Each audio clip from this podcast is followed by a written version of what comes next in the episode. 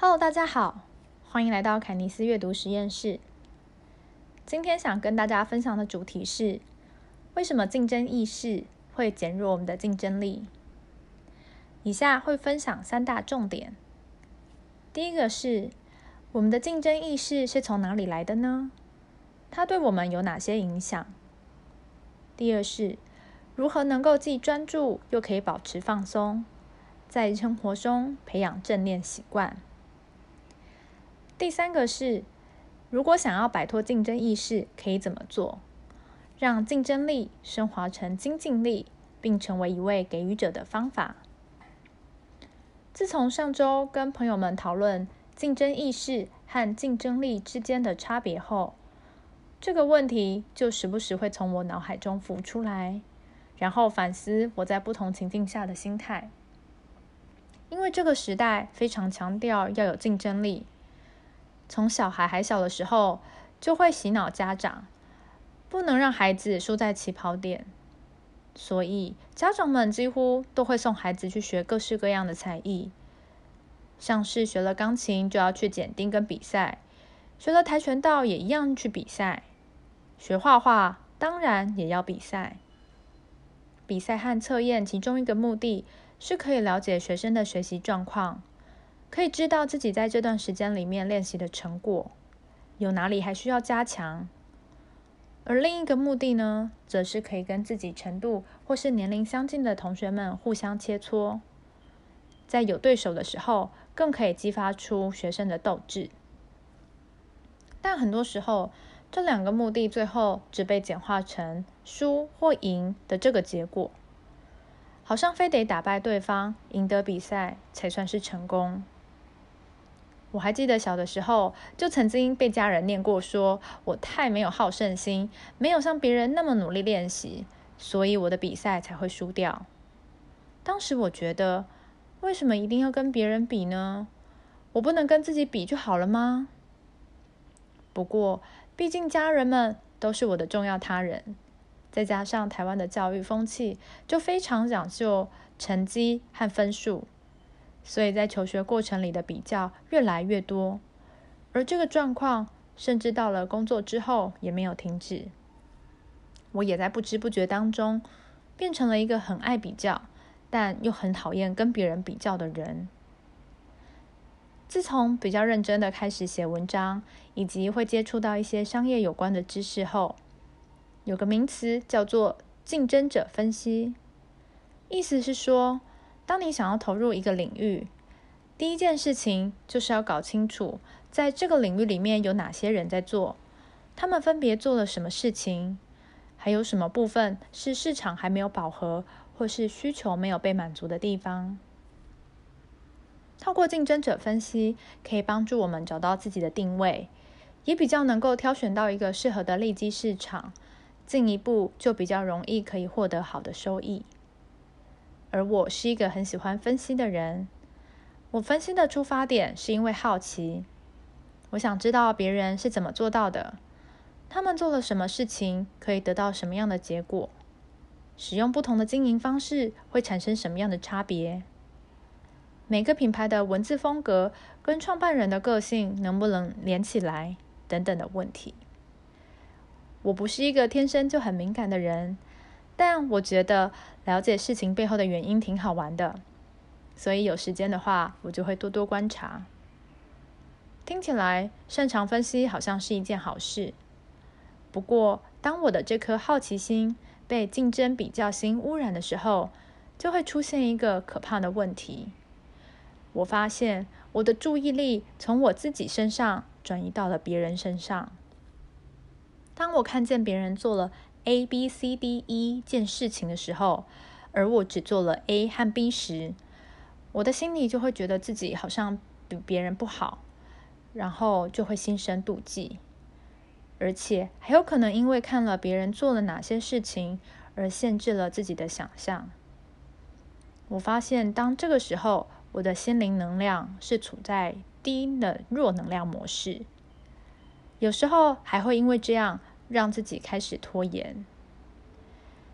在诺兰的二零零六年电影《顶尖对决》当中，我就觉得他把过度竞争导致两败俱伤的这个概念诠释的非常精彩。剧中两位主角本来是一起学习魔术的伙伴，可是因为一次意外的决裂，导致他们两个变成了竞争对手，从此势不两立。他们为了研发出更厉害的魔术，以及创造出更高的票房。两个人都想尽办法要去破解对方的艺术的魔术，他们的之间的关系不像是过去互相学习的良性循环，而变成了恶性竞争的破坏。强烈的竞争意识，同时也代表着对自己状态的不满足，因为有这样不接受自我的内在意识，也会导致我们外在行为呈现出来的状态，并不是一直往上提升。而是会越来越封闭、冷漠和孤独。我想起金庸小说中的欧阳锋，他就是一个很好的例子。当我们的关注点在别人而不是自己的时候，我们会忘了最大的敌人是自己，我们会变得分心。而说到分心，立刻就会想到它的反义词是专注。当你专注的时候，会很紧绷吗？我发现我是一个很容易把专注跟紧绷画上等号的人。我的紧绷到什么程度呢？我常常骑脚踏车的时候觉得手酸而不是脚酸，而朋友还曾经跟我说：“为什么我看你削苹果身体那么紧绷呢？”所以我就很想知道要怎么做可以保持专注，但是又放松。而这个需要从觉察开始。我看了一行禅师，他有一系列关于在日常生活中练习正念的方法。这个系列包含了怎么走、怎么做、怎么松、怎么爱跟怎么吵。这个系列的每一本书都很薄，大概都一百多页，非常容易读。当我看了之后，我觉得它非常适合在现在这种容易精神紧绷的时刻。来分享几个我觉得很棒的段落。在正念的练习里面，呼吸是一件非常重要的事情。当我们在简单的一吸一吐之间，我们就可以在交感神经以及副交感神经当中做切换。尤其我们更需要在紧绷的时候进行有意识的呼吸，因为我们往往会憋气而忘了呼吸。呼吸可以让我们觉察到自身内外的世界。可以让我们在日常生活中保持神清气爽和朝气蓬勃。我们有更多快乐的内在，就不会再做其他令人痛苦的事情。而且，在我们改变自己的同时，也会影响周边的人。一行禅师说：“如果我们知道如何尽力过好当下，就能够预约一个美好的未来。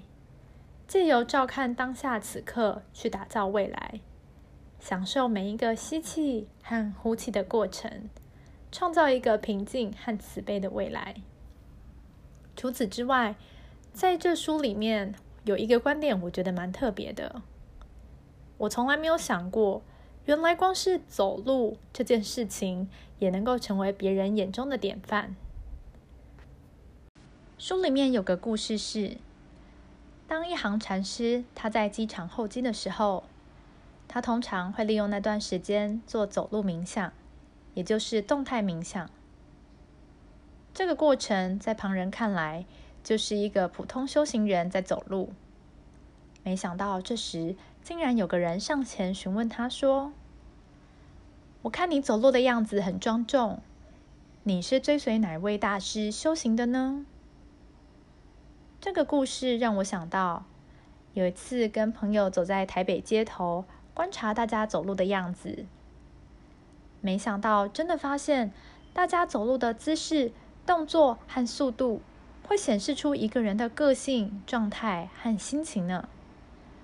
而我们观察一下子之后，朋友从后面看我走路的样子，他跟我说，我的走路偏快，会有一种跳的感觉。平常可以多练习走路的时候，更稳重一些。一行禅师说：“当我们带着正念行走，即使你自己没有发觉，但在旁观者的眼中，你已经成为了模范。大家看到你走起路来，带着平静、自由和喜乐，都会心生向往，起而笑之。这是第二部分的分享。最后再来说一下第三部分。如果我们想要来解脱我们的竞争意识，可以怎么做呢？如果竞争总是会联想到成败和输赢，那么，也许我们可以把竞争力升华成一种精进力。具有精进力的人，他可以越挫越勇，不断向前进。另一方面，也会让自己往分享者迈进。在《给予》这本书里面提到，有两种人很容易被误认为是付出者，分别是获取者和互利者。付出者。获取者和互利者这三种人建立人际网络的方式是不一样的，而获取者通常是最具有竞争意识的人。他们最明显的特点是，对于比自己厉害或是对自己有帮助的人，非常的有礼貌，也很愿意付出跟帮助。但是对于下属或是对自己没有利益关系的人时，往往会呈现施压跟摆架子的态度。属于容易阿谀奉承型的人，而互利者也非常的常见。他们注重的是利益的交换。如果你对我有帮助，我就会帮助你，也是一个非常实际的类型。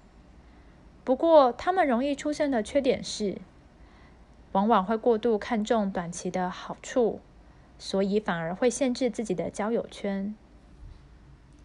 我自己过去就比较偏向是互利者的人，也的确发现，当我总是保持着交换的想法在与人相处，我的交友圈就会大大的限缩在同温层里，很难接触到更高层次的人。